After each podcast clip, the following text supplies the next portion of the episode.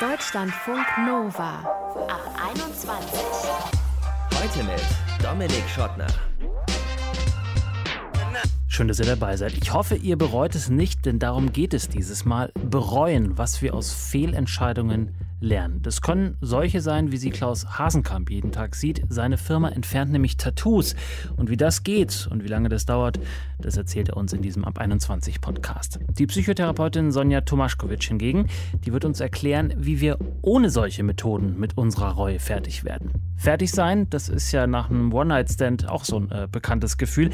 Aber nicht, weil der Sex so toll war, sondern wegen so Fragen wie, wer ist der Typ eigentlich? Oder was sagt meine Freundin dazu? Die Journalistin Gunda Windmüller wird uns erklären, wieso Frauen sich da häufiger mit schlechtem Gewissen rumplagen als Männer. Als erstes auf der Das bereue ich bitter Couch in der Ab 21 aber sitzt meine Kollegin Alena Strutz. Sie hat als Teenagerin ihren besten Freund geoutet. Vor wem und wie es dazu kam, das wollen wir jetzt mit ihr besprechen. Hi Alena. Hallo Dominik. Wie kam es denn dazu, dass du ihn geoutet hast und vor allem vor wem?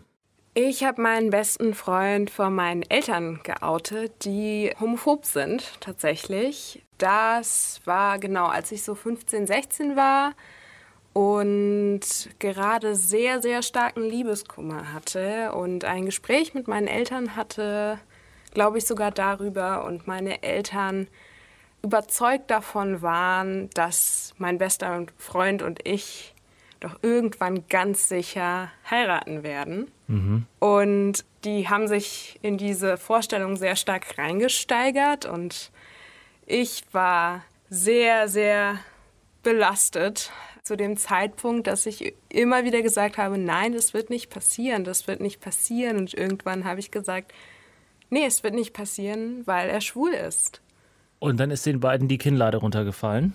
Ja, also es war wirklich wie im Film. In, also dieses das Lachen im Halse stecken, das, das war wirklich in dem Fall, sie haben mich so angeschaut und meinten, ist das ein Witz? Und ich wusste sofort, nachdem ich es ausgesprochen habe, dass ich einen Fehler gemacht habe. Und ich habe dann mhm. versucht zu sagen, ja, das war ein Witz. Aber es war ganz klar, dass es keiner war. Und ja, Ganz kurz, weil du sozusagen so normal gesagt hast, deine Eltern seien homophob. Also ich meine, viele ältere Semester sind das einfach. Woher kommt das bei deinen Eltern außer vom Alter her? Meine Eltern und ich auch äh, sind Russen. Also ich bin in Russland geboren und meine Eltern sind in der Sowjetunion aufgewachsen und der sowjetische Bürger kann nicht homosexuell sein und kann es bis heute nicht. Mhm. Und deswegen war das für Sie ein, ein doppelter Schlag, nicht nur, dass der potenzielle Schwiegersohn keiner wird, sondern dass er auch noch schwul ist. Was war dann die weitere Reaktion darauf, also nachdem Sie Ihre Stimme wiedergefunden haben? Ich bin dann ziemlich schnell tatsächlich schon in mein Zimmer gegangen, weil ich nicht wusste, wie ich mit ihnen sprechen soll mhm. und eigentlich ziemlich sofort meinen besten Freund angerufen habe und schon geweint habe und mich angefangen habe, bei ihm zu entschuldigen. Wie hat er darauf reagiert? Er war ziemlich ruhig. Er hat mir eigentlich ziemlich schnell verziehen und das schätze ich bis heute sehr. Ich mir ehrlich gesagt nicht so schnell wie er mir, aber er meinte, wir machen alle Fehler, du hast was draus gelernt und wir machen jetzt einfach weiter. Mhm. Hat das was zwischen deinen Eltern und deinem Freund verändert? Ich nehme an, ja, aber wie? Meine Eltern kamen dann am nächsten Tag zu mir ins Zimmer und meinten, wir haben deinen besten Freund immer noch sehr lieb. und meinten so, er muss ja selber damit klarkommen. Ich kann mich nicht mehr so gut daran erinnern, wie es vorher war, aber ich habe das Gefühl, dass diese Beziehung ein bisschen vorsichtiger äh, geworden ist, glaube ich, ist so das nette Wort dafür. Ja, wenn du heute an diesen Moment zurückdenkst, ich merke schon, du äh, hast immer noch so einen kleinen Kloß im Hals, wenn du darüber sprichst. Hast du irgendwelche Konsequenzen aus diesem Moment gezogen, aus diesem Moment der Reue? Ich glaube, der Knackpunkt ist, dass ich weiß, dass wenn ich nichts gesagt hätte in dem Augenblick, und es meinen besten Freund überlassen hätte, wie er sich gegenüber outet, hätten meine Eltern das nie erfahren, weil das geht sie ja nichts an. Ich hatte noch glaube ich, noch nie so eine Situation, wo eine Person mir gesagt hat, ich oute mich jetzt vor dir, aber bitte sag das niemandem weiter. Aber ich bin überzeugt, dass ich es viel, viel ernster nehmen würde, als ich es mit 15, 16 gemacht habe. Hm. Also du bereust das von damals, du kannst es aber nicht rückgängig machen. Wie ist es heute mit deinem besten Freund? Seid ihr noch gut befreundet?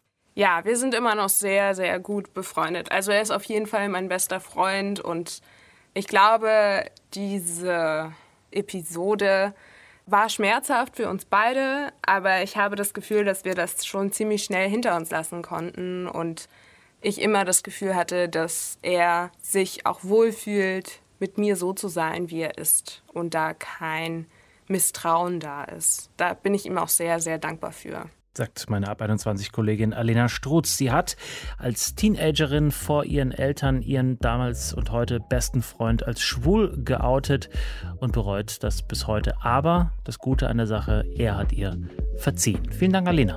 Gern. Deutschlandfunk Nova. Eines der seltsamsten Gefühle, an das ich mich jedenfalls erinnere aus meinem Leben, ist das nach einem One-Night-Stand. Da liegt jemand, die oder den man vor wenigen Stunden noch nicht kannte, wirklich sehr nah oft neben einem im Bett, sieht, riecht, hört alles, was man selber auch wahrnimmt. Und so ganz langsam kann dann in einem das Gefühl hochkriechen, hätte ich das mal nicht gemacht. Warum auch immer denkt man, hätte ich das mal nicht gemacht. Das kann so toll gewesen sein, wie auch immer, aber dieses Gefühl schleicht sich ganz zuverlässig dann doch manchmal ein. Meine Erfahrung. Reue nach einem One-Night-Stand, sagt die Journalistin Gunda Windmüller, ist aber doch eine eher weibliche Angelegenheit. Darüber wollen wir jetzt mit ihr sprechen, mit Gunda. Hallo. Hallo. Sag mal, wie kommst du drauf, dass Frauen das häufiger bereuen als Männer? Ja, das habe ich mir nicht ausgedacht sozusagen, sondern das gibt einige Studien zu dem Thema. Und da ist es eben eine relativ stabile Erkenntnis, dass sich zeigt, dass Frauen deutlich häufiger bereuen, nachdem sie einen äh, One-Night-Stand gehabt haben und auch schon von vornherein sagen, na, sie sind da vielleicht gar nicht so aufgeschlossen für, weil eben die Angst vor dem Bereuen da ist. Also man kann sagen, wenn es um heterosexuelle Beziehungen geht oder One-Night-Stands geht zumindest, ist da eine sehr eindeutige Geschlechterdifferenz zu beobachten. Jungs, die meisten, mehr als 50 Prozent, glaube ich, habe ich in einer Studie gelesen, da gibt es mit Sicherheit auch andere Zahlen, sind danach zufrieden und denken nicht mehr groß drüber nach, wohingegen bei Frauen das leider ganz anders aussieht. Muss man dazu sagen, du schreibst viel über Beziehungen und Liebe, deswegen hast du dich mit dem Thema auch auseinandergesetzt. Weißt du denn auch aus diesen Studien, warum die Frauen das häufiger bereuen? Und die Frage danach natürlich, welche Rolle spielt es, wie der Sex war? Mhm. Ja, also das ist natürlich irgendwie 'ne 'n bisschen eine komplexere Angelegenheit und hat bei Frauen also was sie zumindest selber angeben, ähm, wenn sie danach gefragt werden, ist es so die Sorge vor sexuell übertragbaren Krankheiten, vor einer ungewollten Schwangerschaft. Also so richtig handfest körperliche Sorgen, die da eine Rolle spielen, aber eben auch, dass sie sagen, der Sex war nicht so gut, hat sich in Anführungsstrichen nicht gelohnt. Mhm. Das kennen wir vielleicht aus anderen Erhebungen. Es gibt ja den sogenannten Orgasm Gap. Also die Orgasmuslücke. Genau, die Orgasmuslücke. Männer kommen, heterosexuell äh, geht es hier darum, in äh, One-Night-Stands sehr viel häufiger äh, zum Orgasmus, als das Frauen tun. Mhm. Sprich, Frauen haben sexuell, also wenn wir jetzt mal so tun, als wäre der Orgasmus das Nonplusultra beim Sex, haben Frauen nicht so viel von One-Night-Stands. Und das ist sozusagen der zweite Punkt. Der dritte Punkt ist, dass Frauen deutlich größere Angst haben vor einer Stigmatisierung durch One-Night-Stands, dass sie sich also als irgendwie Schlampe oder Flittchen mhm. gesehen fühlen und das deswegen auch zur Reue beiträgt. Während bei Männern, zumindest bei so nicht so turbo aufgeklärten Typen, das nach wie vor sowas wie so eine Trophäe eher ist. Ja, genau. Da ja. kann man ja irgendwie vor den Jungs noch irgendwie mit hausieren gehen. Das ist auf keinen Fall etwas, für das man sich irgendwie schräg angucken lassen muss. Gibt es noch andere Gründe, warum Männer Sex mit Fremden seltener bereuen als Frauen? Da ist ja auch, ähm, was ich eben angesprochen habe, ne, die äh, Sorge vor einer ungewollten Schwangerschaft. Diese Aspekte spielen da nicht so eine Rolle. Und dann tatsächlich, dass Männer wohl irgendwie mehr auf ihre Kosten zu kommen scheinen mhm. bei Casual Sex. Wobei man da glaube ich, also das ist zumindest das, was so in, in Studien, wenn man die äh, Männer dann befragt, angegeben wird. Wobei ich auch glaube, dass man da sicherlich differenzieren müsste, weil ich glaube auch, dass äh, nur einen Orgasmus gehabt zu haben, ähm, ist nicht alles. Ist nicht alles. Ja, das Männer kann ich nicht. hier bestätigen. Es ist nicht alles. Ja, ja, es ist viel, aber es ist nicht alles. Ja. Jetzt lass uns von der persönlichen auf die gesellschaftliche Ebene wechseln. Was ist denn mit der gesellschaftlichen Akzeptanz eines One-Night-Stands? Gibt es da auch so Unterschiede bei den Geschlechtern? Ja, also das sind ja, wir denken immer so, ach Gott, das sind so uralt Stereotypen, das sehen wir doch gar nicht mehr so. Aber man muss leider wirklich sagen, dass Frauen nach wie vor also die viel und gerne One-Night-Stands haben oder überhaupt One-Night-Stands haben, noch schräg angeguckt werden. Und äh, das findet man also in Studien, die sich in der ganzen westlichen Welt irgendwie finden lassen, also auch in Ländern, die als durchaus aufgeklärt gelten, wie auch Deutschland oder skandinavische Länder, dass immer wieder Frauen sagen, sie haben Angst davor, schräg angeguckt zu werden. Wir kennen das ja selber so aus Serien und Filmen irgendwie. Ich erinnere mich an ein Lied von Christina Aguilera, wo sie da auch so sang, ähm, hier, wir dürfen das doch auch machen. Warum werden wir immer noch hier als die, die Schlampe stigmatisiert und ihr könnt euch das stolz auf die Bettkante ritzen sozusagen. Mhm. Also das ist noch total manifest und das wirkt sich natürlich auch auf das eigene Erleben aus. Also wenn man so den Eindruck hat, man tut etwas, was man eigentlich nicht tun sollte, dann macht das halt auch nicht so viel Spaß. Mhm. Hast du es selber auch schon mal bereut? Ähm, ja, auf jeden Fall. sagt Gunda Windmüller. Journalistin, die viel über Beziehungen und Liebe schreibt und mit uns darüber gesprochen hat, warum Frauen häufiger bereuen, One-Night-Stands gehabt zu haben als Männer. Vielen Dank, Gunda. Ja, ich habe zu danken.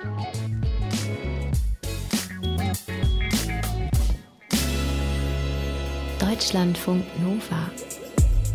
Jetzt im Sommer sieht man ja am See, Meer, Freibad wieder ganz viele potenzielle Kandidatinnen und Kandidaten, wo man so denkt, so, hm, du das Tattoo vielleicht in so 10, 20 Jahren nicht vielleicht doch bereuen wirst. Und ich spreche jetzt dann nicht vom klassischen Arschgeweih, die sind gefühlt ja alle schon wieder weg. Nein, es geht immer noch um eher die klassischen Tribals, um die Namenszüge von irgendwelchen Verflossenen, um äh, Motive, die an bestimmte Szenen in der Jugend erinnern. Um das wegzubekommen, da braucht man entweder ganz, ganz, ganz viel Make-up und oder Fachleute wie Klaus Hasenkamp. Er ist Gründer und Geschäftsführer von Reinhaut in Köln, eine Firma, die Tattoos entfernt. Hi Klaus. Hallo Dominik. Wer sind denn so deine Patientinnen und Patienten? Also zu zwei Drittel sind es äh, weibliche Patientinnen und ein Drittel Männer eben. Mhm. Und was für Tattoos bringen die mit, wo sie sagen, bitte schnell weg? Also es ist tatsächlich bei den Frauen der Klassiker der Name vom Ex wo ich mhm. mich auch immer wundere, äh, wo sind die Männer, äh, wenn die ein Pärchentattoo gemacht haben, aber wahrscheinlich lassen sie sich einen Balken drüber tätowieren. Bei Männern sind es oft größere Projekte, wie zum Beispiel ganze Arme, wo ein Teil nicht gefällt oder der ganz weg soll oder wo Platz geschaffen werden muss. Ja. Mhm. Steiß-Tattoos sind tatsächlich selten geworden. Steiß-Tattoos, also die Arschgeweihe, die ich eben genannt habe. Ja, genau. Warum sind die selten geworden? Sind die, wie ich vermute, schon alle weg oder irgendwie übertätowiert worden oder warum kommen die nicht mehr zu euch? Ja, ja die sind tatsächlich irgendwann, äh, glaube ich, schon vor ein paar Jahren weggemacht worden in der mhm. Hauptsache. Wenn man sowas wegmachen will, und jetzt nehmen wir mal einen Schriftzug, nicht besonders groß, ähm, keine Ahnung, sieben, acht, neun Zentimeter so in der Richtung vielleicht, ist das so eine handelsübliche Größe? Ja. Ja, wie lange dauert es, bis sowas weg ist? Also, es hängt immer vom Tattoo selbst ab. Ne? Also, das heißt, in der Hauptsache kommt es darauf an, wie viel Farbmenge hat das Tattoo? Ist es oberflächlich gestochen oder ist, sind die Linien sehr stark gestochen? Das geht los bei, sagen wir mal, drei Sitzungen. Es können aber auch über zehn Sitzungen werden. Man sieht sich immer alle acht Wochen. Nicht, weil die Haut so lange braucht zum Heilen, sondern weil eben der Körper genügend Zeit braucht, um die Farbe abzutragen. Es ist ja so ein klassisches Missverständnis, dass man meint, der Laser würde die Farbe wegmachen. Es ist einfach nur so, dass der Laser mit einem kurzen Lichtimpuls die Farbe zerkleinert mhm. und der Körper das dann abtragen muss. Mhm. Und das braucht einfach seine Zeit.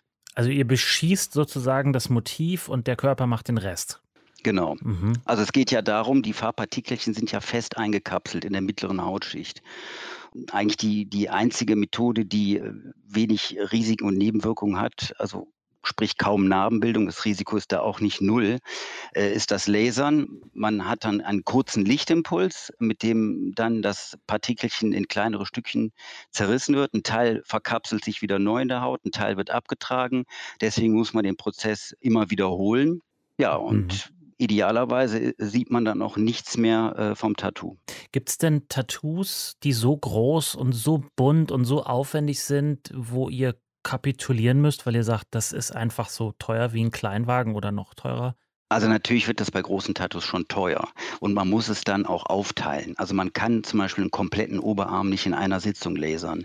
Man teilt dann sowas in Abschnitte auf, die dann wechselseitig gelasert werden und wenn dann äh, schon ein Großteil der Farbe raus ist, kann man auch größere Flächen dann schon zusammenfassen. Mhm. Also um die Frage zu beantworten, ja. wir mussten bisher noch nicht aufgeben. Mhm. Ne?